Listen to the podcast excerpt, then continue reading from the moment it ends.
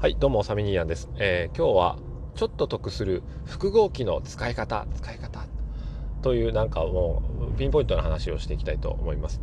えー、何ができるかっていうといつも行っている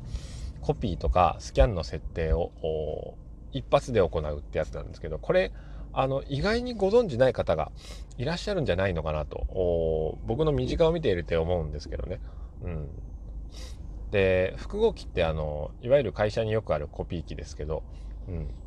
あれの中にいつもの設定を記録するっていう機能がおそらく最近のものであればあると思います。うん、で僕使ってるやつでいくとなんかねワンタッチアプリっていう機能があるんですよね。うん、でワンタッチアプリっていう機能を、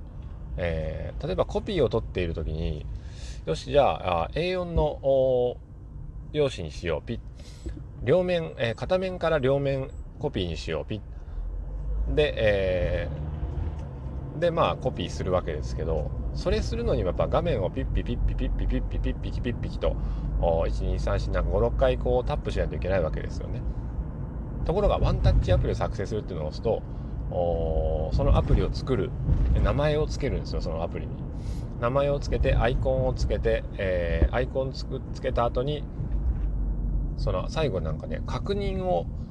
しますかっていうメッセージが出るんですけど確認は、えー、しないっていうのに僕したんですよね。そうすると原稿を持ってきますセットします。でそのホーム画面的なところからそのワンタッチアプリで作ったアイコンをタップするとさっき設定した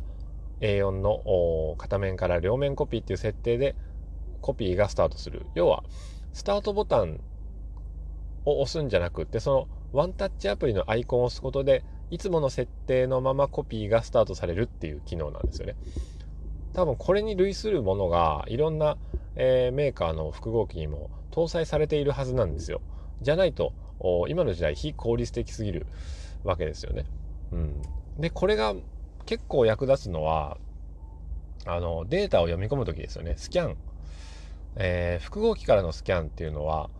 おそらくそれぞれがこう自分の例えばパソコンの中のデータのフォルダに入れるとかあるいは共有している何かフォルダの中のここのフォルダに入れるとかっていう設定をしてると思います。その時に、えー、一回一回うん原稿をセットして、えー、スキャンで読み取り解像度をセットして、えー、送り先をセットして、えー、で改めてスタートっていうのを押すのでやっぱり時間がかかりすぎる。ですよ。設定めんどくさいですよ毎回するの。でもちゃんとこのスキャンというものの設定もワンタッチのアイコンを作ると記録してくれて、えー、原稿をセットします、まあ、コピー機につかつか歩いていきます。原稿をセットします。ホーム画面をちょっとスクロールしてそのアイコンをタップするともうすでにその設定のままスキャンが開始されて指定のフォルダにデータが飛んでいくと。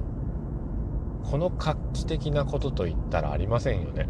特に僕の場合は、えー、普段契約書類とかっていうのを読み込んで保存するデータ保存するっていう作業をしているので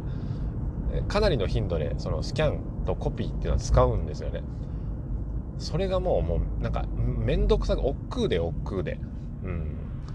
だから大量の書類が溜まってくるとその分大量にこのスキャン作業しないといけないんだその度に指を何度も動かして、えー、設定をしなきゃならないんだっていうふうに思うから億劫になってくるんですよ。ところがワンタップでもいつもの設定記録してくれるぞってなったらかなりハードルが下がる。心理的ハードルも下がるわけですよね。だからねちょっとしたことなんだけどいつものピッピピッピあの56ステップがあワンタップに変わるってことはそんだけの秒数がやっぱ変わる。そんだけのステップが変わると。でステップが減ると何が減るかっていうと脳みそへの負荷が減るんですよ、うん、ここが一番大事だと思います。ステップを減らすことで、えー、脳が迷う隙間を与えないっていうことですね、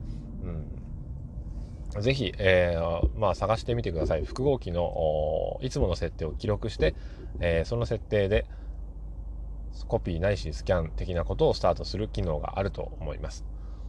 わからなければ取扱説明書を見るというところで今日も良い一日を。さよなら。